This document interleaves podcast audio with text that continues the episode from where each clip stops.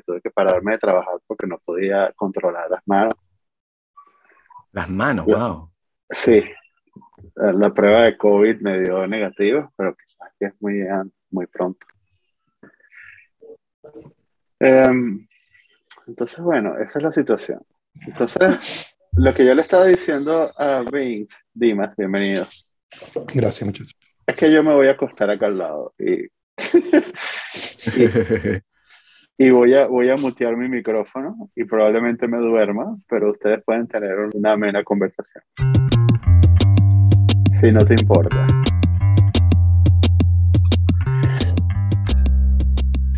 Lo más cómico es que me acuerdo que la, última vez que hicimos un podcast, Dimas, hace años, este, Daniel también se desconectó, no sé si te acuerdas, que hubo un momento que se desconectó por problemas de conexión y entonces quedamos los dos solos.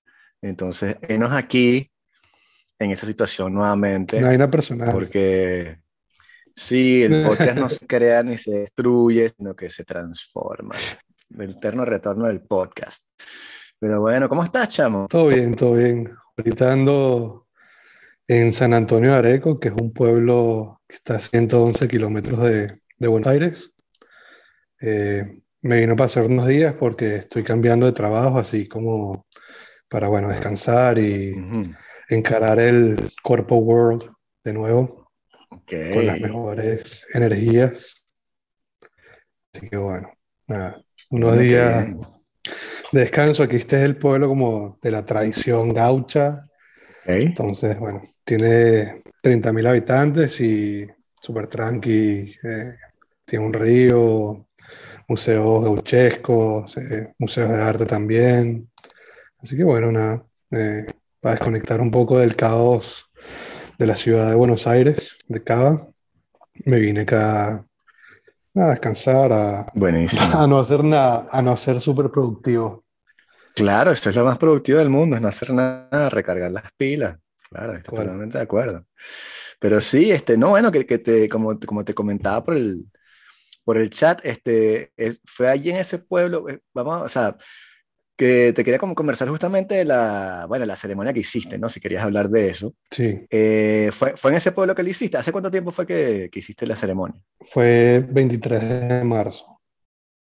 Ah, ok, o sea, hace poquito, ok. Sí. No, no, y no fue el mismo pueblo, fue en, El Tigre, que es como el, el delta, eh, está a 25 kilómetros de, de, Buenos Aires, te puedes llegar en, en tren y después agarras una lancha hasta el el lugar de la ceremonia y, bueno, bien loco porque esa noche hubo una tormenta, eh, lluvia, relámpagos.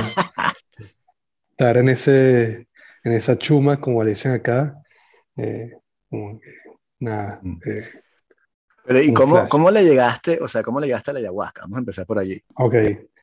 o sea, mi primera toma fue en noviembre de 2019 en Uruguay, que bueno, fue de casualidad porque me dio unos días un puente a, Montevideo a conocer, que no conocía y estoy ahí a dos horas. Eh, y un pana que iba allá me dijo, mira, casualmente hay, hay una ceremonia y como que, o sea, sí, que iba pendiente porque yo había escuchado del tema de, del yagé, de la ayahuasca en, en, Perú cuando fui a Cusco, que bueno, que lo que te cuentan ellos es que lo utilizaban como para, antes de la guerra, como consultar con los dioses y todo este tema, eh, que bueno, en realidad es como eh, eh, conectar con tu inconsciente, ¿no? Entre otras cosas. así que bueno, siempre estaba como que me llamaba la atención porque en Venezuela nada que ver, o sea, creo que nunca escuché muy poco y, o sea, no, no, no tan confiable. uno que, que, escucha es tipo Yopo, pero nunca nunca experimenté con eso. Eh, no sé, bueno, nada, en Uruguay me, me dieron el dato y, y me llegué. Eh, pero bueno, en otras circunstancias muy distintas a esta segunda ceremonia, porque bueno, estaba eh, a full con, con, el trabajo. En ese momento trabajaba en Accenture. esa semana trabajé, por ejemplo, me fui el viernes a Uruguay, la, la ceremonia fue el sábado el jueves fui a un concierto, fui a The Wild Live. Eh, el viernes viajé, trabajé, viajé. Entonces como que estaba full, eh, estaba cansado y bueno, lo que te recomiendan es que, que estés tranqui, hacerlo de la dieta, eh, lo de la intención. Eh, y bueno, me, me, llegué a las afueras de, de Montevideo y, y, bueno, y fue la, la primera toma y nada, como que empiezas, que bueno, ¿qué hago aquí? Empiezas a, enfrentarte a tus demonios, como que, eh, bueno, el mareo, el, malestar mm. físico que te da, porque te dice como que aguanta, aguántalo, porque la medicina, si la, si la purgas en el momento, como que, nada, no, es poco lo que va a hacer. Pese que también dice que después que lo tomas, pasan como 14, 20 días con, con el en, en tu cuerpo. Eh, sí. Entonces, bueno, nada, también como que uno la primera vez va con demasiadas expectativas por, por, lo que uno lee y nada, que te vas a encontrar con, con el jaguar y todo esto, la simbología. Eh, pero nada, eh, mi primera vez fue, nada, como que eh, tenía mi intención y sí, conseguí respuestas, como que tienes esa, tienes un momento de lucidez, mm. como para resolver ese problema que quieres atacar. Y bueno, la parte sensorial, como que bueno, eh, el tema del fuego, que es que yo le dicen el abuelo, que siempre está presente, eh, la luna, las estrellas, eh, verde.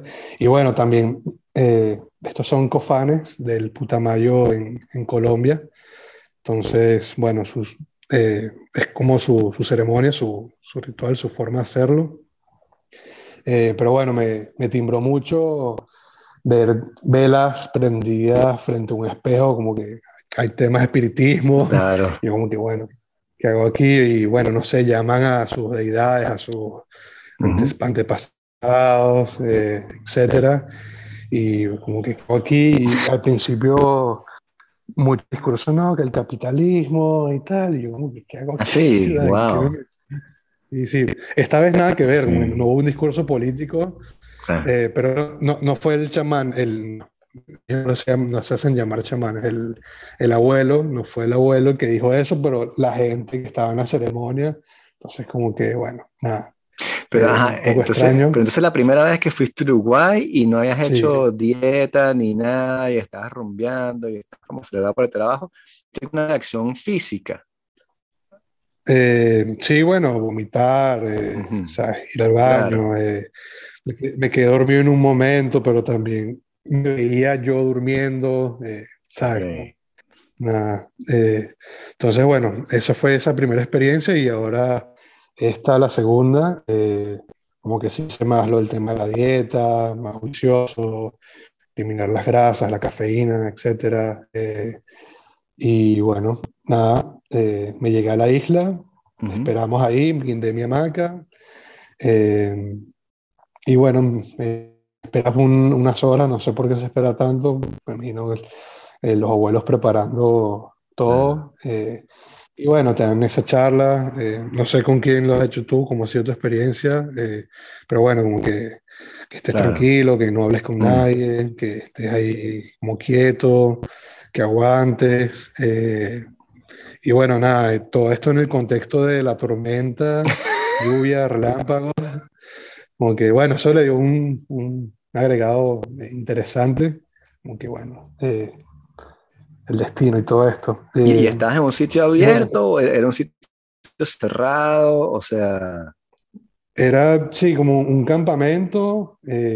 había una, una fogata, una fogata bajo techo. Como estaba lloviendo, mucha gente, era mucha gente, eso no me gustó tanto, eran como 60 personas, entonces, eh, bueno, nada.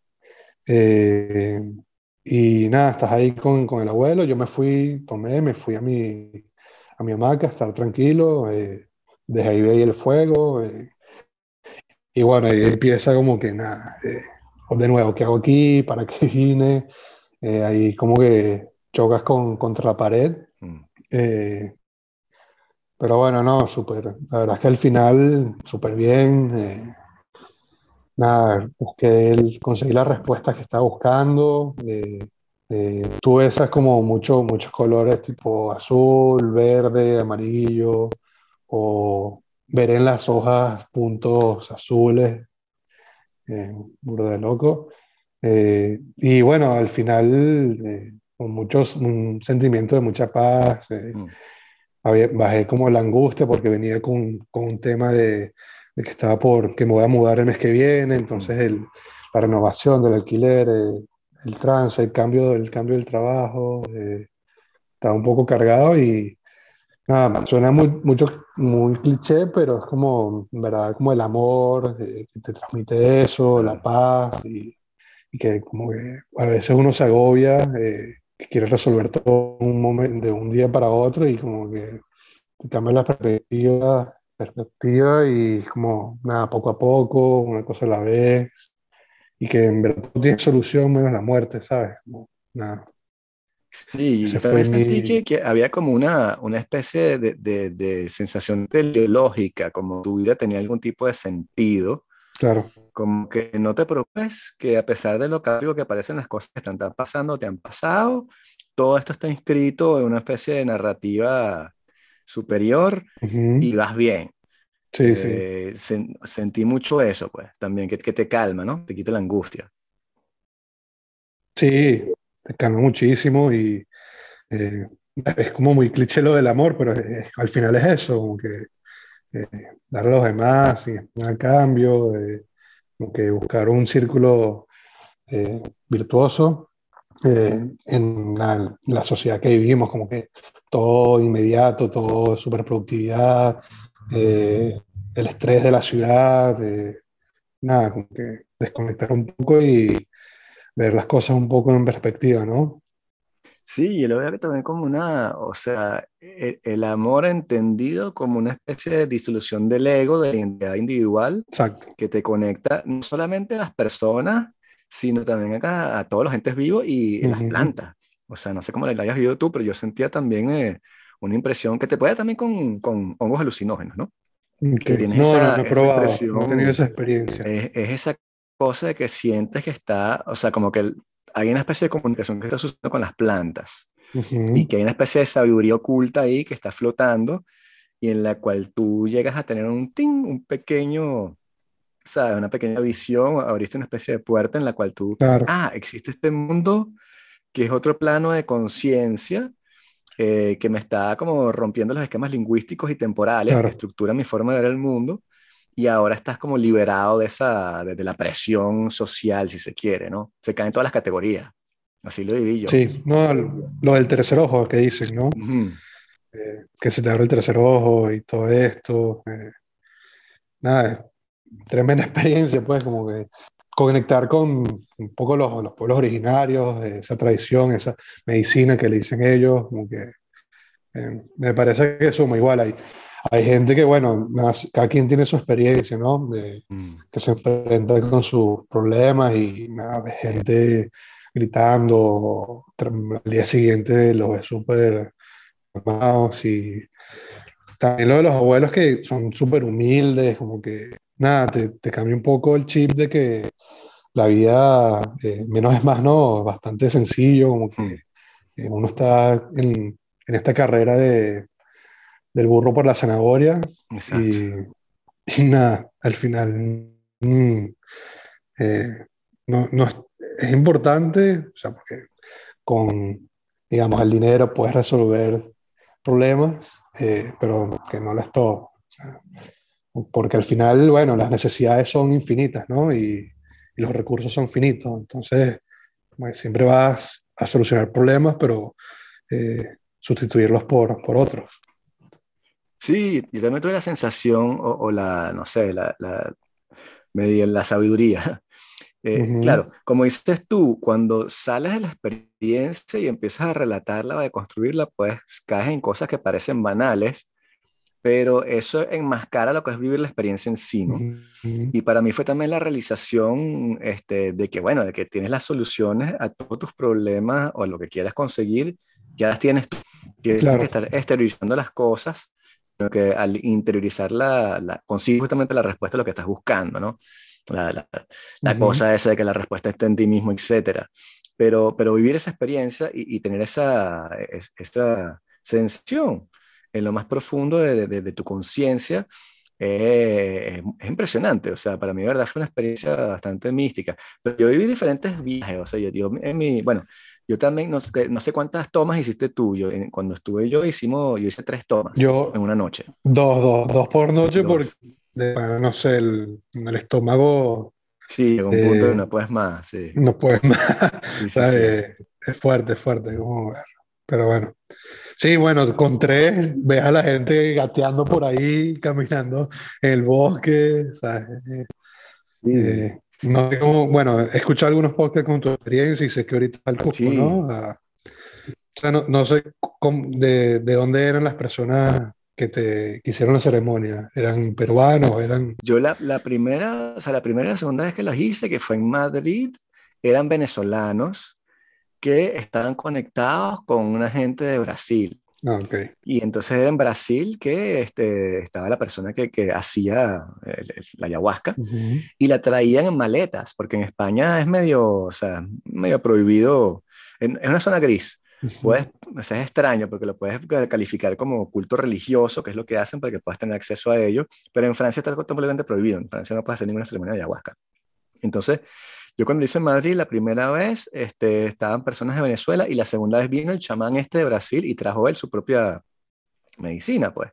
Y tenía, te, das cuenta que había más este, como reflexión sobre la música, que es una parte también fundamental de la, sí, de la experiencia, que bueno, puede cambiar ahí todo. pasé en el chat eh, una, la melodía, que es como la armónica, eh, no sé, bueno, por lo menos no, los cofanes son armónica, un poco, bueno, guitarra, tambores, pero nada, que ahí te das cuenta que, que convocan a cosas, pues, ¿no? Cosas que uno es difícil de explicar, ¿no? Sí. De nuestra concepción de donde venimos, pues, como el catolicismo, eh, etcétera.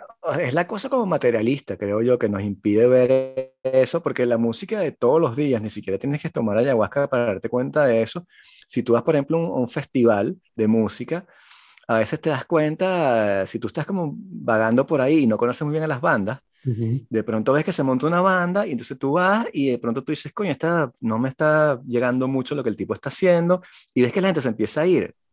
Y después del rato ves que llega otro y empieza a poner música y la vaina como que te atrae. Y eso lo sentimos todos, si, si escuchas música en serio, ¿no? No si, si vas así simplemente con pendiente de cantar ahí este one YouTube y tal.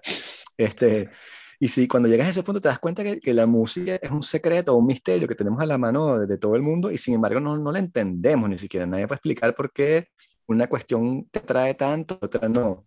Aparte de los análisis tontos como de los, de los acordes, las progresiones de las armonías. Y, este, y aquí e, eso eleva la N potencia. Exacto. Porque la música te va como conduciendo o sea, es muy extraño. Es como si la persona que está conduciendo la ceremonia supiera exactamente para dónde llevarte. Te acompaña. la música es lo que te guía. Sí, sí. La música es como una cuerda que te va como guiando este mundo este, completamente misterioso en la cual se van combinando, eh, bueno, visiones, alucinaciones, experiencias, eh, recuerdos y, de pronto cosas que puedes ver en el futuro, ¿no?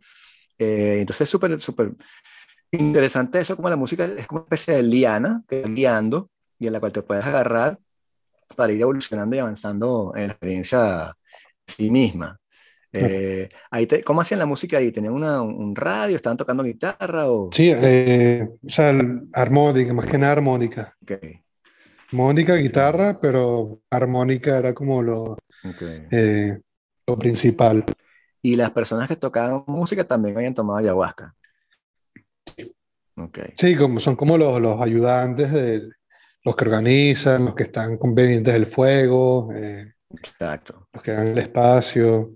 Sí, porque entre todo, bueno, supongo que para ti fue igual. Este, nosotros estamos bien, estamos bien, bien supervisados. Había que pasar sí. todo el tiempo, veían si necesitabas agua, si te sentías, ¿sabes? Si necesitas algo de ayuda, sin ayudarte en el proceso que tú estás viviendo, ¿no? Claro. Era como simplemente, este, estás bien, quieres agua, ta, ta, ta, quieres ayuda para pararte, pero no era como que, ¿cómo me quito yo estos demonios que estoy viendo frente a mí? Eso es como que, bueno, para ese es problema tuyo, tienes que, ¿cómo coño haces, no? Ah, eh, sí, entonces eh, es, es difícil, supongo, porque yo también entiendo, hay un, hay un mental en, era Netflix, lo tenía, que se llamaba El Último Chamán.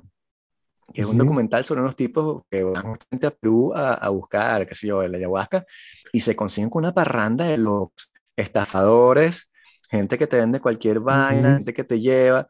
Y entonces, claro, yo me digo que, que si tú caes con, con, con, la gente que no es y, este, y vives esa experiencia, puede ser muy aterrador. O sea, si te pones a escuchar heavy metal, eso debe ser espantoso. sí, y, sí. ¿Y llegaste a ver, tuviste algún tipo de, de, de alucinación en, en, en, ayahuasca? Eh, sí, tipo el, el, triángulos o eh, cosas como eh, zigzagueantes, al, como al infinito.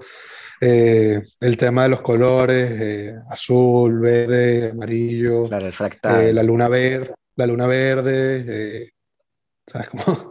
pero bueno, no, no, no he visto ni jaguares, ni jaguares, ni hay unos que dicen de la serpiente, por ejemplo.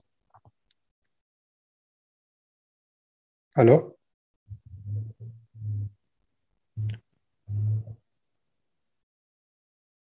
Ajá. Ahora sí. Sí, sí, sí. ¿Qué se, se quedó ahí como. Sí, se quedó como conectado, desconectado. Sí. Este, sí, sí, hablamos el, el tema, hablamos del tema y la, sí, la vaina se quedó. Exacto, sí, sí. es curioso, ¿no? Porque ese fractal, esa especie de espiral que, que, que, que ve la gente, también lo ves cuando este, tomas LSD, por ejemplo. Uh -huh. Si tomas LSD, también aparece esa espiral que, que o sea, lo, lo, hemos hablado también con Daniel, que, o sea, después tienes que caer en cosas como más místicas, ¿no? Pero puede ser como la, la... Si hay algún tipo de matemática creadora del universo, o si crees en la teoría de simulación y tú crees que estamos viendo una simulación, esa es la ecuación que tú estás viendo, es la ecuación originaria del arquitecto. Tal cual. Es lo que está apareciendo allí, que está como gobernando toda la creación de la existencia y de la realidad que está alrededor tuyo pero es súper eh, interesante que todo el mundo, o bueno, pero la gran mayoría de la gente que hace este tipo de experiencias vea esa misma, esa misma espiral, esa misma na, procesión, este, progresión de, de, no sé si es Fibonacci, creo que es, este, que es bueno, la, la regla dorada y todo eso. Uh -huh. eh, pero sí, yo también vi, o sea, para, yo, yo sí, yo cuando tomé ayahuasca la primera vez, o sea, el sitio se transformó completamente, o sea, aparecieron matas, estábamos en una selva, de pronto había animales, weón había, yo vi este, deidades egipcias, chamo, que yeah. caminaban así, o sea, sí, sí, sí, era trippy, trippy. Este, pero para mí lo, lo más interesante no era como la, la, las alucinaciones que veía, a pesar de que eso era, que era muy interesante, era como la parte interna, era la parte de lo que estaba sucediendo dentro de ti, uh -huh. que porque era allí que, estaban las, las, respuestas que estabas buscando o las cosas que, estaba, que querías resolver. Era como que si las, te estaban proyectando estas imágenes para distraerte de que no hicieras el trabajo que tenías que hacer, que era como sentarte a, meditar y a buscar dentro de ti. Claro, el, este, el mapa mental de buscando la respuesta, estás ahí como descifrando, nada, sí. estás en, en, tu mente, pues estás ahí eh, trabajando y eh, también como que, bueno, comentabas antes, un tema que rompes el ego, ¿no? Que es como un reto para todo el mundo. Eh, bueno, para los egocéntricos no, pero siempre está como eso, bueno, el ego, el ego, el ego, como, como rompes con eso. Sí, ¿no? sí, sí, sí, totalmente. Esa barrera es súper complicada de, de trascender. Eso fue lo que más me costó, yo creo.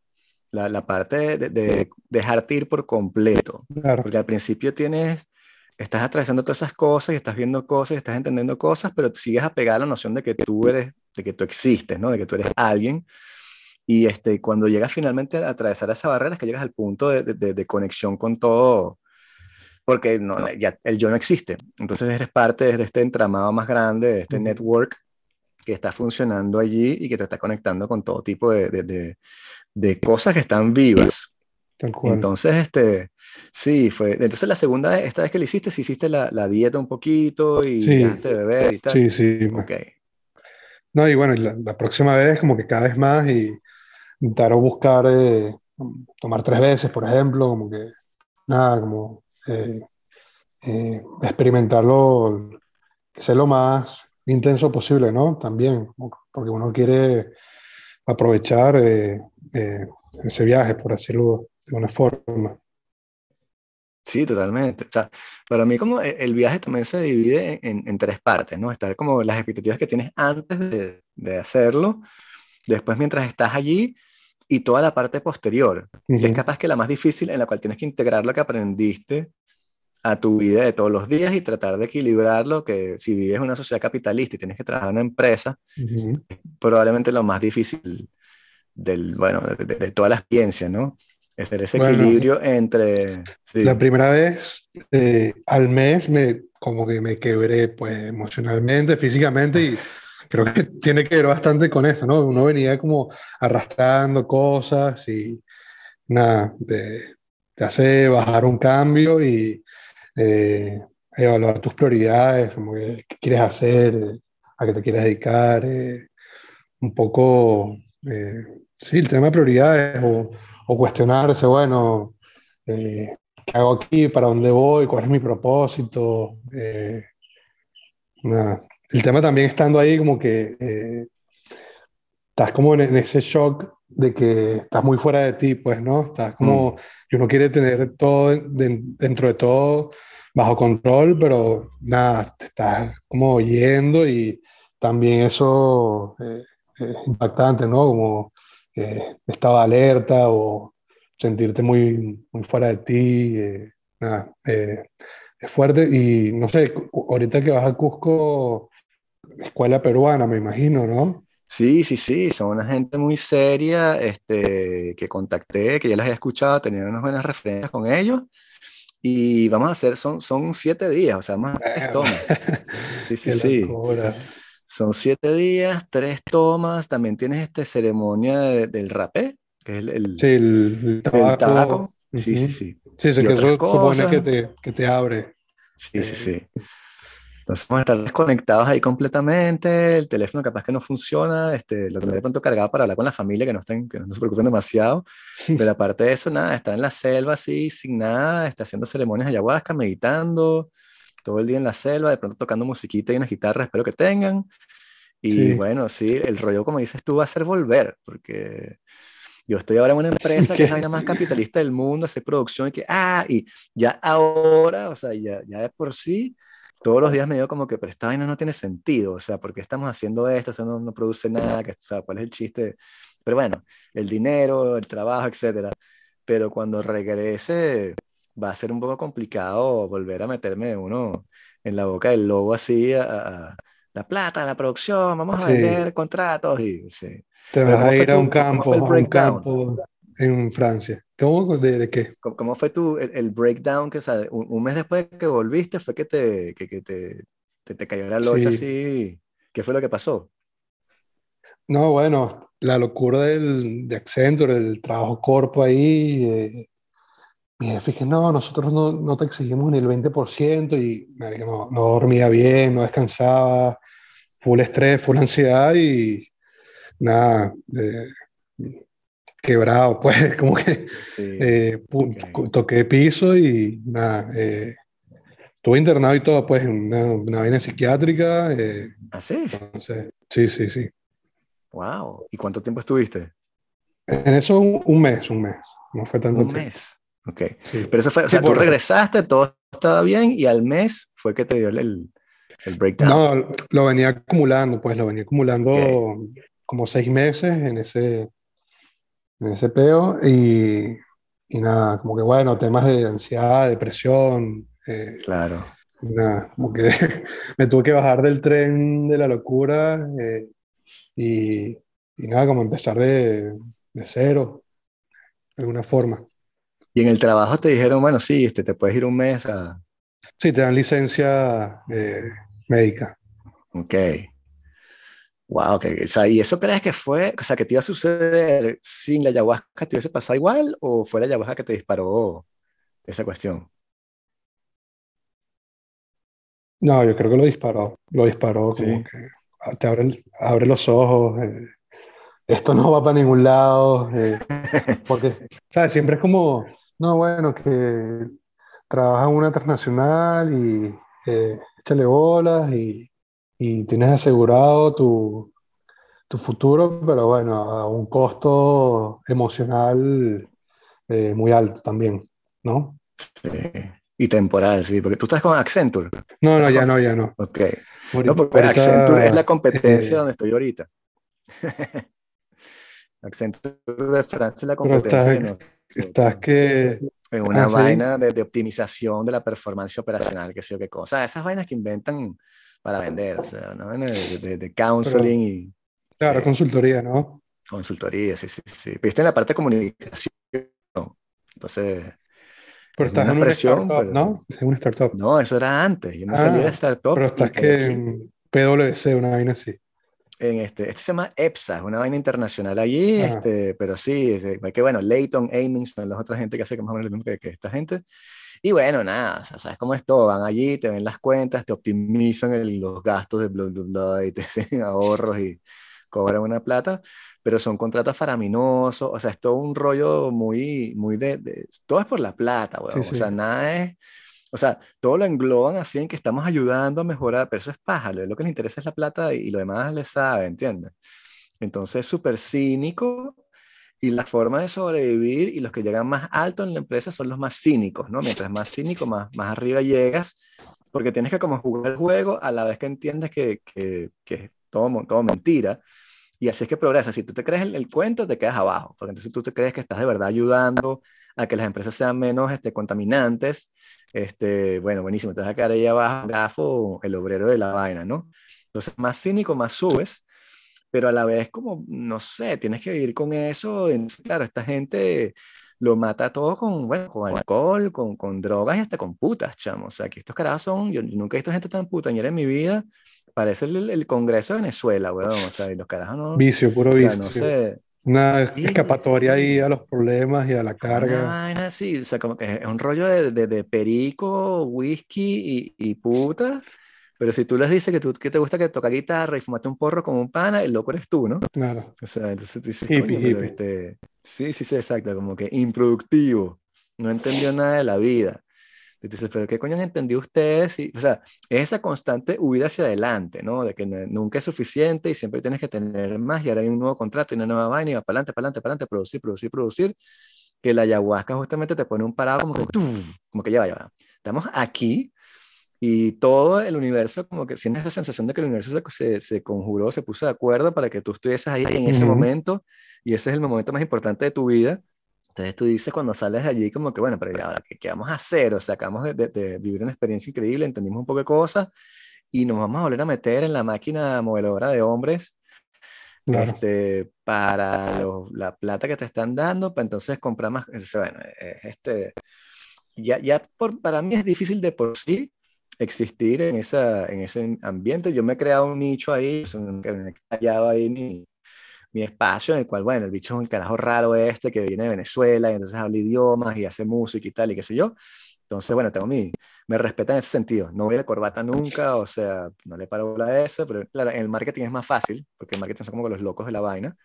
Sé, bueno, puedo existir, pero lo que más me da miedo este, de este viaje no es el viaje en sí, sino el regreso, o sea, reintegrarme allí, que yo voy a llegar, un, eh, yo llego un jueves y el viernes tengo que trabajar en teletrabajo pero ya el lunes tengo que ir para la oficina. Y todos me van a preguntar, porque, o sea, no puede decirles que, no puede mentirles, entonces les dije que hacer un retiro de meditación. Fue como se los vendí, ¿no? Es un retiro de meditación, porque saben que me gusta la meditación y tal, y qué sé yo. Entonces, los carajos ya, ya por sí, retiro de meditación de una semana era como que, what the fuck? ¿Qué, ¿Qué estás haciendo? Tú estás loco. y yo, coño, no, pero es lo más normal del mundo. Hay mucha gente que medita y gente este, famosa y tal. Pero ahora sí, o sea, no les voy a decir que es ayahuasca, pero cuando llegue el lunes y me pregunten, o sea, va a tener que ver cómo meto el paro ahí de que, mira, pana, o sea, sí, este, hicimos el retiro y ya no llegué. Porque también voy a hacer la dieta la semana anterior, entonces ya de por sí voy a estar vegano en la oficina, cambio, como cochino y ven cerveza todo el tiempo. Entonces, no, tengo una ensalada aquí con unos tomaticos y tal. Pero bueno, sí, sí ya veremos, este, estamos montados en ese, en ese potro y, y ya saldremos ahí. Pero... ¿Te has ido a Cusco? Primera vez que vas a Cusco.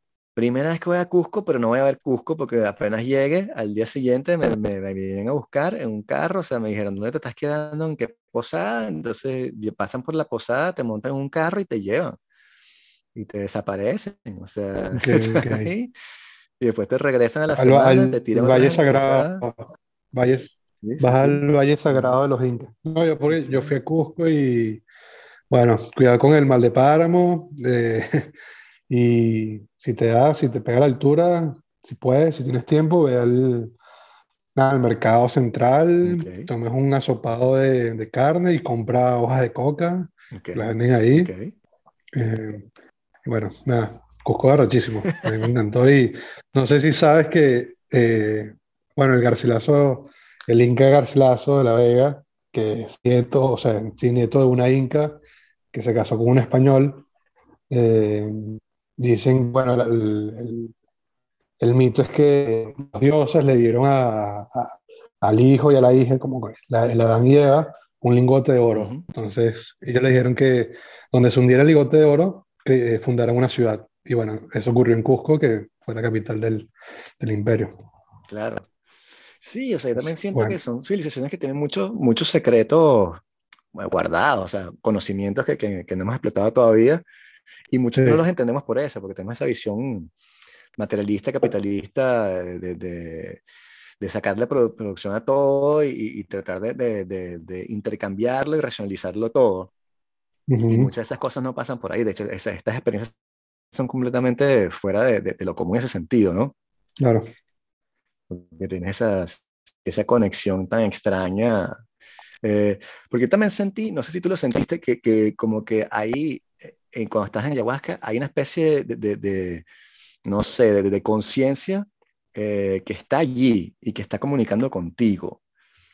Y, Sí, sí. te puede decir cosas o mostrar cosas. eh, es muy extraño. Sí, lo- la naturaleza, como que eh, vivir en, en armonía con la naturaleza, que bueno, eh, el sistema extractivista como que va todo en contra de eso y eh, saber vivir en la tierra, respetando algunos límites y un poco eso, ¿no?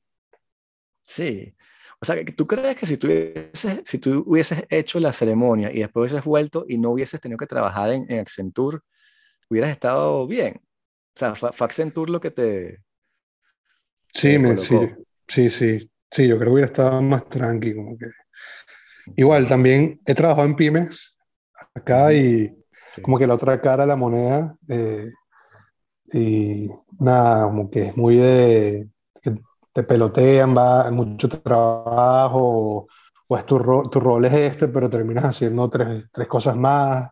Eh, entonces como que son las dos caras de la moneda, ¿no? Un poco de la desorganización y venderse como cool en una empresa. eh, y está la otra parte que es como la, el eh, súper, hiper, mega productivo y, y que en verdad no, no te, no, no eres tú, eres como el tú, el tú tu persona, pero eh, trabajadora en ese mundo. Porque, como dices tú, eh, si te gusta la guitarra, te fumas un porro, te encara de que, que no pintas nada ahí, pues, ¿entiendes? Sí, eso, te gusta meditar, este, entonces como que, ¿por qué coño estás meditando? Y tú, coño, para calármelos ustedes, o sea, porque si no medito los, los, los mato, vuelves pistola loco. aquí, les tiro a todo el mundo, ¿no? Sí, sí, sí.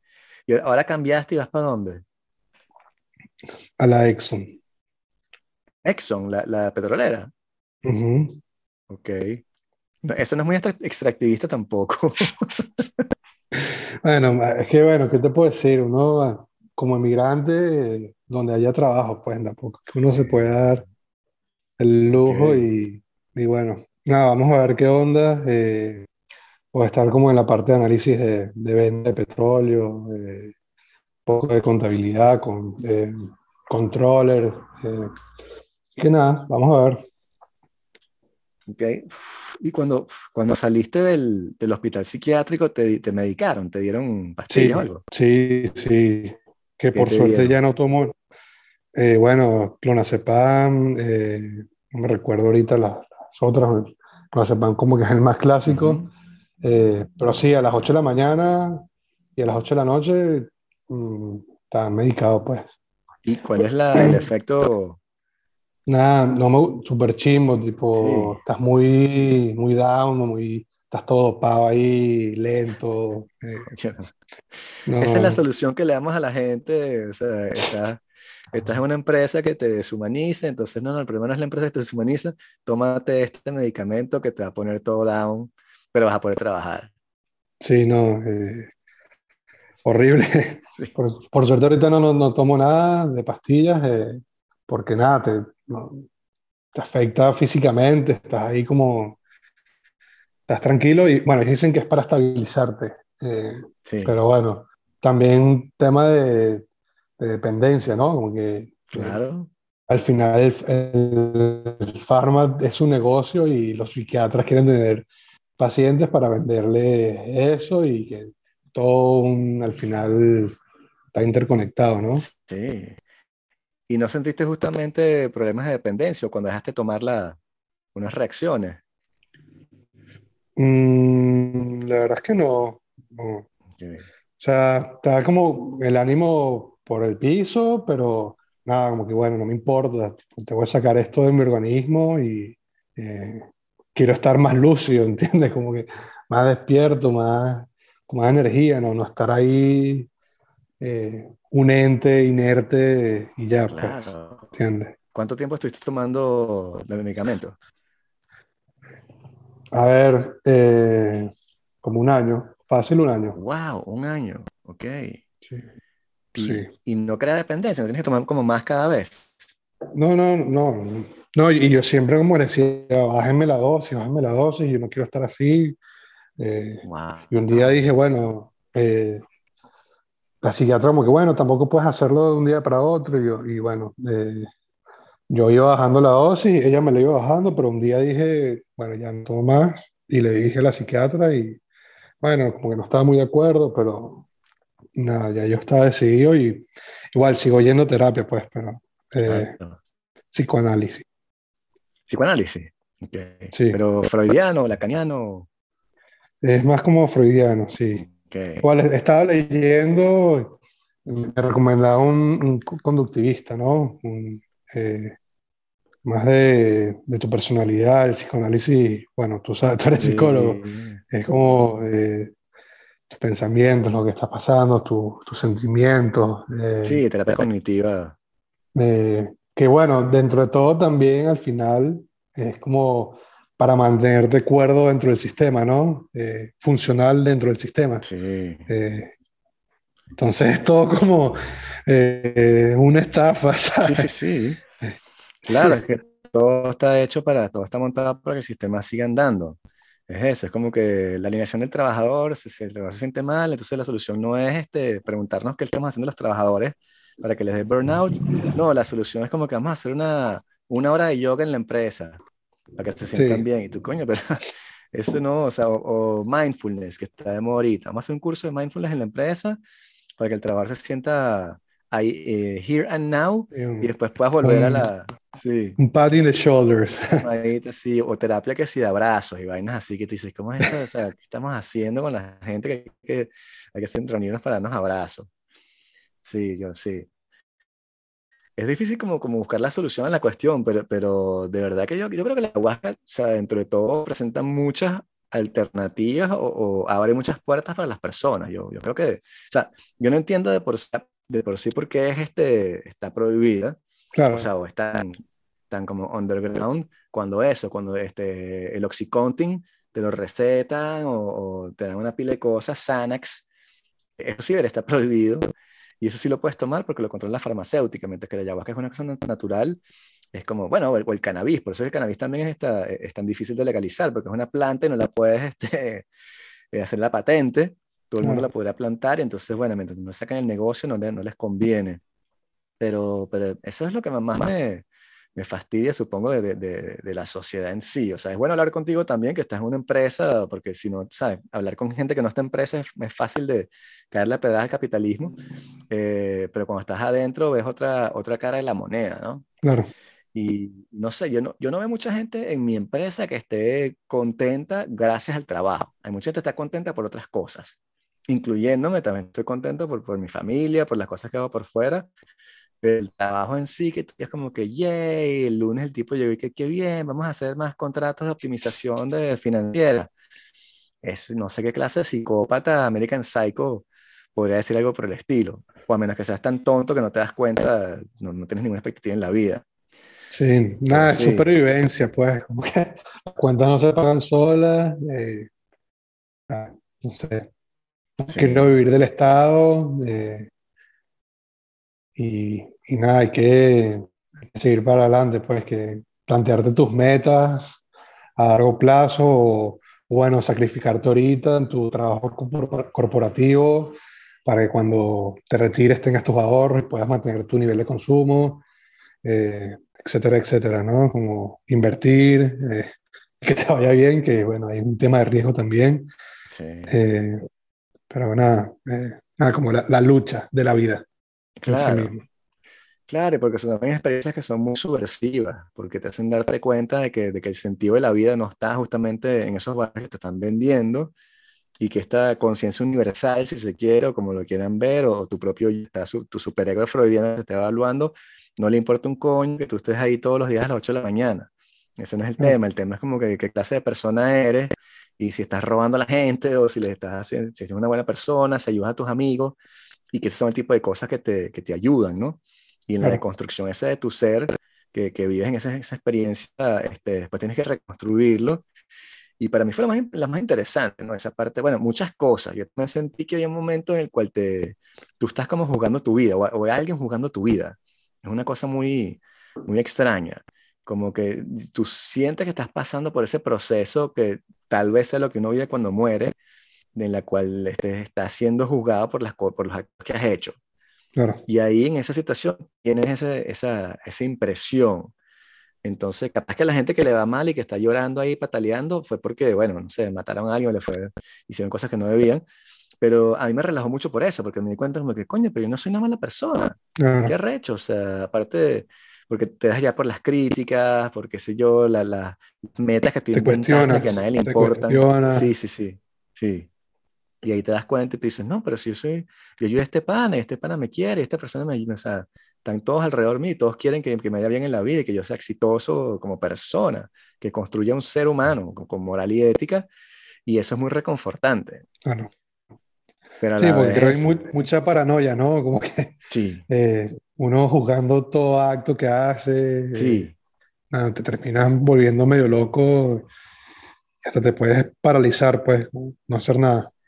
Sí, sí, sí, y la necesidad que tienes en, en la sociedad de como vivir, tener diferentes personalidades, diferentes caretas que vas a ponerte para sobrevivir, ¿no? Entonces cuando vas a la oficina eres como que el Vicente que trabaja, Claro, y aquí eres el Vicente que rumbea, entonces aquí, ay, tengo que echar chistes en la fiesta, porque yo soy el carajo que echa chistes, o yo soy el filósofo que dice vainas interesantes, y después te das cuenta como, no, pan, eso no, a, a nadie le importa esa vaina, na- absolutamente nadie, ni los que están en la oficina tampoco. Todos jugamos el mismo juego, pero todos sabemos que, o sea, es como bullshit, weón. claro, mu- mucha hipocresía y un cascarón vacío también, ¿no? Sí, sí, sí. Y en esa, en esa situación te, te das cuenta de que, de que todo eso se, se cae abajo.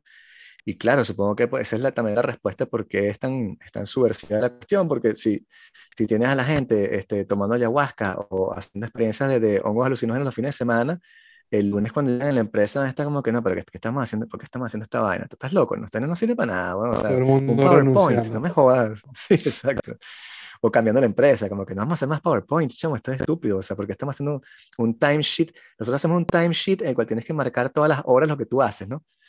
Y entonces como que hice una hora que todo el mundo miente en esa, nadie pone de verdad lo que hace, porque te poner como que, coño, me tomé un café, te fumé un cigarro, entonces tú lo llenas como te da la gana, ¿no? Te que, va, pasé ocho horas haciendo esta vaina, que es mentira, hiciste tres horas nada más, pero es, es ese juego tan, tan patético que tienes que jugar, o sea, estás claro que tienes que hacer eso, pero es una forma tan extraña de controlar a la gente, exigirle resultados que, que, que, que a mí me, me, me, me cae muy mal, bueno. O sea, en mi empresa, por ejemplo, hay teletrabajo, pero no puedes hacer lunes y viernes de teletrabajo porque los carajos creen que si pones lunes y viernes no vas a trabajar, weón. Y te digo, no, pero yo no soy un niño, weón, o sea, yo si digo que va a ser la vaina, yo la hago, o sea, no importa que sea el lunes o el viernes, o sea, entonces tengo que ir los lunes, weón. De los lunes está todo el mundo ahí como que, ¿qué hacemos aquí? O sea, porque yo prefiero estar en mi casa y, ah, el Una mundo, este, sí, sí, sí. No, y se supone que, que con el teletrabajo no bajó la productividad, que es tanto lo que les preocupa, ¿no? No, para nada. ¿Sabes? Pero hay una serie de gente ahí que construye toda su realidad alrededor del, de la oficina. Entonces tienen que ir y tú los ves Bueno, todo porque, porque tiempo, pagan o un sea, alquiler, porque pagan un alquiler o porque te quieren controlar, que, ver- verte Sí. todo el día. Sí, sí, sí. No, pero incluso los empleados mismos. Que dicen como que, coño, cuando está el confinamiento, yo no sé qué hacer con mi vida y tal. Y yo, marico, pero léete un libro, o escucha un disco, ve una película, o sea, como que no sabes qué hacer con tu vida, o sea, ahora es que puedes vivir tu vida. Ahora es que puedes pintar y, ¿sabes? Tomar clases de danza, hacer lo que te dé la gana, porque estás tan preocupado por ir otra vez a la vaina de esta, hacer PowerPoints otra vez y rellenar el timesheet, weón. ¿Por qué te gusta? O sea, no entiendo qué clase de agarrado conseguiría sentido en eso. Pero son la mayoría, eso es lo peor de todo. Y entonces, bueno, ahora hay mucha presión otra vez cuando volvimos a la oficina, por eso, porque está como el debate entre los que no queremos ir, como yo, que yo estoy por, por ¿sabes? Yo, yo iría una vez cada dos semanas, para mí es más que suficiente, pero los bichos quieren que hagamos tres días a la semana y yo estoy haciendo dos, y entonces hay bichos que hacen cuatro, y yo, ¿sabes? ¿Por qué coño estás haciendo cuatro? No, es que en mi casa no puedo trabajar. Y yo, coño, pero me pones presión a mí para venir también, porque siento que si no vengo, me están también como evaluando, como que, coño, no vino, tú no estoy echando bola. A pesar de que, como dices tú, cuando estoy en la casa soy más productivo, pues pongo mi música, hago mi almuerzo, mientras que allá lo que estoy buscando excusas para pararme, irme y no verle la cara a estos huevones y escuchar sus cuentos chimbos, huevón. Sí, sí. No, y el commute, duermes más, como que... Sí, eh. el, commute es horrible, o sea, eso nunca lo entenderé porque todo eso que de 9 a 5, el metro abarrotado, la gente con cara de perro, a pesar de que tienes unas condiciones excepcionales para ir al trabajo, o sea, tú aquí en Francia, yo tengo el metro en la pata de mi casa, voy, cambio y tal, y qué sé, pero voy leyendo, escuchando música, yo voy tranquilo, pero la gente alrededor, chamo, te dan codazos, están arrechos, están todo, que te marico, estás en París, no estás trabajando, qué sé yo, en Kuala Lumpur, ¿no? no sé, en sitios muy complicados, en Peshawar. Este, entonces, ¿por qué no, no, eres, no eres feliz? Pues justamente, y es eso que la ayahuasca también te da, como esa noción de que no, pero tú puedes, tienes el derecho a escoger ser feliz en esta situación o no, tú estás escogiendo no ser feliz y es problema tuyo, simplemente. La realidad alrededor tuyo está toda construida para que tú puedas hacerla como tú quieras, ¿no? Claro. Este, sí. ¿Tú sentiste también ese, esa, esa como evaluación de, o sea, espacio-temporal? Porque yo también sentí que, que, que mi vida, o sea, se, había deconstruido, como que el tiempo no existía, bueno, como que la noción del tiempo era una vaina escrita en el lenguaje. Claro. Y al romper el lenguaje era como que el, el pasado estaba mezclado con el presente y, y, lo que había hecho hace 10 años estaba también tan vívido en mi memoria, lo estaba reviviendo tanto como lo que hice ayer. Eso fue súper interesante. Sí, sí, sí, es que no sé, como que el destino, estás ahí en esa experiencia y empiezas a cuestionarte, como que todo te, llevó, todo te llevó a este momento. Sí, una cosa cósmica. Te rompe ahí el esquema, ¿no? Totalmente. Que bueno, ojalá todo el mundo tuviera esa experiencia, porque como dices hay como mucho el, prejuicio, de, no, que eso es droga, eso es DMT. Eh, entonces, nada. O sea, ellos le dicen medicina y algo ancestral, originario. Eh, nada, creo que nos podemos, podemos nutrir de, de esa cultura también, ¿no? Eh, y nosotros, sobre todo, siendo latinos, que bueno, está ahí a, está relativamente cerca, pues, pese que, bueno, toda la influencia española, lo que tú quieras. Eh, nada, como que estar en contacto con, con uno y con también sus, sus ancestros, ¿no? Sí, sí, sí. yo, sí sentí que había un proceso este, medicinal que se estaba llevando a cabo. Era como si, si la, las ideas o qué sé yo, las cuestiones que me estaban molestando, en, en mi personalidad, mi conciencia, se, se, la, la, la, ayahuasca las convertía en, en, algo sólido, algo material que después era expulsado. Eh, bueno, cuando, purga, cuando purgas y que te sientes purga. que te sientes bien, que te sientes ligero, como si tuvieras quitado, sacado encima una carga de todo el malo. Exactamente, sí, sí, sí. Entonces, ¿sabes? estoy completamente convencido de que no hemos entendido absolutamente nada de, la ayahuasca ni cómo funciona, sobre todo porque, bueno, no podemos estudiarla como científicos tampoco, lo cual es muy tonto, pero sí sentí eso, pues ese proceso de, de, de purga de, una cosa que está en tu conciencia, que pasa lo material, que lo expulsas y después estás tranquilo. Y después, por supuesto, cuando vuelves a la sociedad, vuelves a montar encima el tinglado chimbo y empiezas a inventar historias chimbas para, para oprimirte a ti mismo.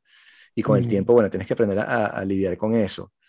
Pero sí, yo creo que, que, no solo todo el mundo debería tomarlo, sino que también las personas que están en posiciones de, de, de poder este, deberían tener mucho más acceso a ese tipo, de, debemos exigirles para que sean más empáticos con, la, con los empleados, con la gente que controlan y gobiernan, y que, que, bueno, que no eres más que yo, eres el presidente de esto o el líder de tal cosa, claro.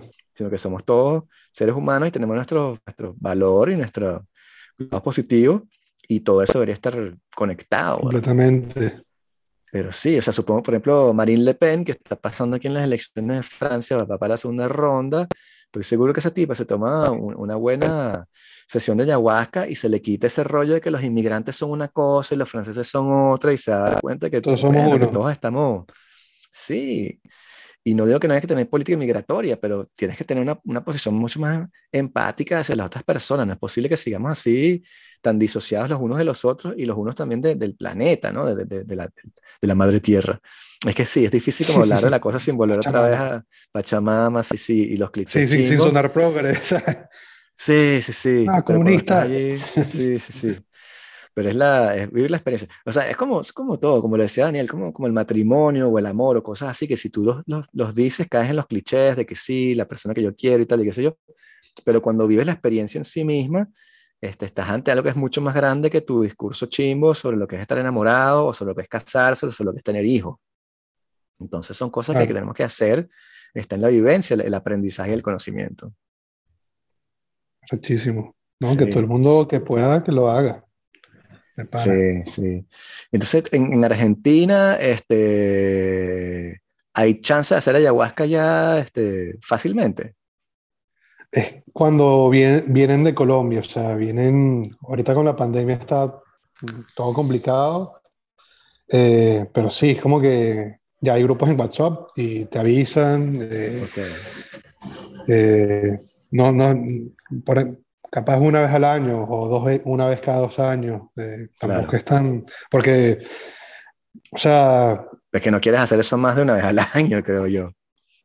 No, claro, porque para ellos es salirse de su selva, que lo tienen todo, que claro. nada, a bien uno hay que agradecer que, que poco divulgan eh, eh, la medicina, ¿no? Y, sí. y ese conocimiento. Claro. O sea, ellos no tienen, no tienen necesidad de salir, pues. ¿Y cómo llegaste tú al grupo la, la primera vez? Eh, por un pana eh, que vive en Uruguay, me pasó el dato. Ahí, bueno, conocí gente y, por ejemplo, conozco una chama que, que vive en Montevideo y en estos días me avisó que iban a, a Uruguay, que a Argentina. Y bueno, nada, ahí me puse yo en contacto y, y ya que después de esta ceremonia quedé en el grupo y de WhatsApp y vaina. Eh, así que nada, pendiente de otras. Eh, ¿Y en, en, Buenos Aires? ¿Fue en Buenos Aires tuviste que desplazarte a otro A lado? las afueras, a las afueras, en la provincia. Okay, eh, okay. En el delta del Tigre, en el delta del Río de la Plata, una islita eh, en el delta. Sí, como a do, dos horas de Buenos Aires, no, no es tan lejos. Ok, sí, sí. Sí, pues también es eso, quieres hacerle un sitio que tenga un buen, un buen marco en el cual puedas estar tranquilo. Sí, porque en la ciudad no tiene mucho sentido, o sea. No, para sí, sí, se ha analizado un poco, sí, es, es, triste, o sea, hoy en día puedes conseguir este ayahuasca por internet, que y yo he no, visto que hay gente que lo compra y lo cocina en su casa y tal, y tú, pero ¿qué coño estás haciendo? O sea, ¿cuál es el chiste de...? Una estafa. Sí, sí, Pero sí. bueno, es como que también como la moda de, no, que quiero drogarme, ¿sabes? Quiero alucinar y, ¿sabes? Mm, creo que ese no es el fin, ¿no? Eh, no. Pero bueno, hay gente que lo toma así y, se desvirtúa un poco, ¿no? Sí, sí, sí. Y bueno, es el caso con el DMT, ¿no? Que es la ayahuasca sintética y que hacen una especie de piedra y se la fuman y dura 15 minutos y tal. Entonces dices, bueno, sí, pero, o sea, ¿cuál es el chiste de eso, de, de estar en una fiesta ahí con una música a todo volumen y, y, te fumas esa vaina y pasas 15 minutos y, bueno, qué sé yo, después vuelves aquí? O sea, no sé, creo que también tienes que hacer el esfuerzo de la dieta y tal, estar allí y tener que pasar por la purga, toda esa es parte del proceso medicinal de curación. Sí, sí, sí. Eh, lo cual es difícil de entender cuando estás afuera. Cuando, cuando, antes de hacerlo está como que, coño, que ladilla, estoy, no estoy vomitando, no me gusta y tal.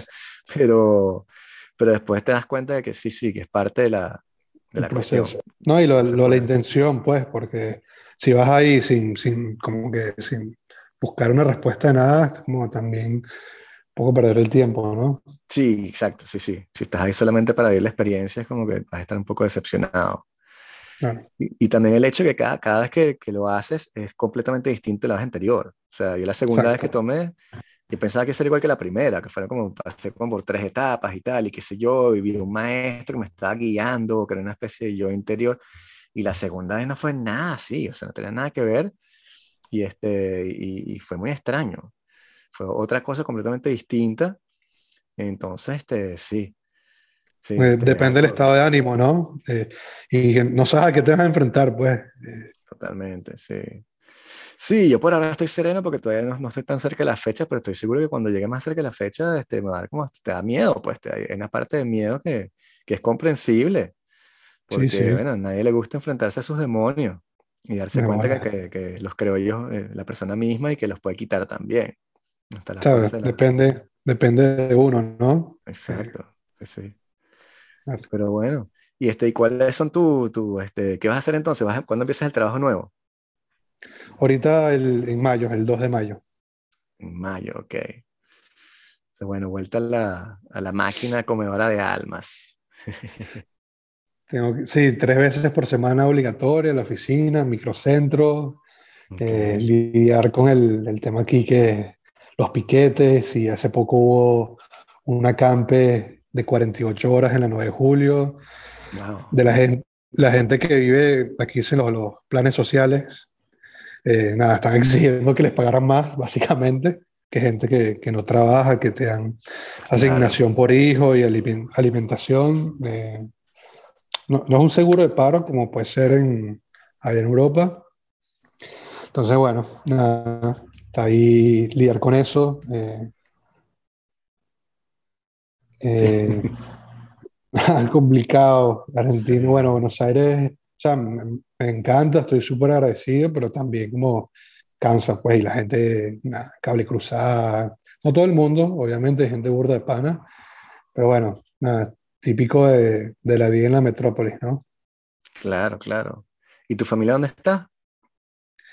Ahorita mi, mi viejo está acá, mi mamá también, aunque mi mamá se va ahorita en mayo a, a Estados Unidos, Ok. como seis meses. Eh, y mis hermanos están en, en Estados Unidos. ok. Bueno, mi prima Adri en- y Claro. unos tíos en, en Florida. Eh, pero sí, la, la mayoría están en Col- Colombia, Estados Unidos, España, Chile. ok. Estamos regados. Están todos fuera de Venezuela, básicamente. Sí, quedan unos tíos en, en Venezuela. Bueno, mi abuela que murió el año pasado eh, quedaba. Y, y ya, eh, porque mis amigos todos se fueron de, de Venezuela, tipo menos uno. eh, Sí. nada, bueno, diáspora. Claro, claro. Sí, sí. Complicado ese tema. ¿no? Que no sé. Creo que va a tener que volver en algún momento, pero, pero no volver. O sea, en fin. Es otro tema para otro podcast, supongo. Claro. Yo no, yo no he vuelto, ni siquiera tengo pasaporte venezolano ahorita, estoy con ese peo. Sí, no puedes volver si no tienes pasaporte. Sí, No, y, complicado. y bueno, nada, por ahora viaja- he viajado con mi DNI argentino temporal, que también estoy en el trámite de nacionalizarme. Tipo, bueno, en enero me fui a Brasil y nada, Cool. puedo, puedo viajar es con el, con el DNI. Claro. Bueno, pero sí, sí, bien. no, Y con el sí, trabajo ahorita- estás, estás tranquilo económicamente, ¿no? Con el job. Sí, sí, sí. O sea, voy a ganar aquí en Argentina, si ganas más de 500 dólares mensuales, te consideran, eh, estás en el 20% mayor de, de que, con más ingresos. Sí, Que bastante, sí, bastante, un poco triste porque es como la valorización, el, eh, ¿sabes? Ganas 500 dólares y eres clase media, clase alta y, ¿sabes? Pones en perspectiva eso y nada, como que no vas para ningún lado en, en otras latitudes, pues. Pero es que nada más para viajar, o sea, si quieres ir al extranjero, o sea, tienes que ahorrar muchísimo si estás ganando 500 al mes, weón. O sea, así eso. Montevideo. Wow, ok. Sí, sí.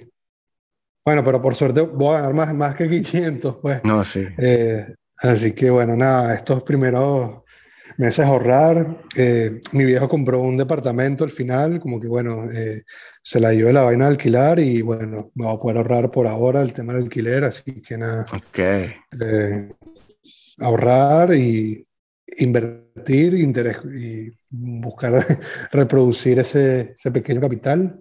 Claro. Eh, nada, nada, eso es el, el plan por ahora. Coño, fino, fino. Bueno, bueno, para que el Daniel, este, no sé si se durmió, pero, pero, ah, no, ya apareció. Ajá, estaba escuchando, sí. Greetings. Greetings, Earth People.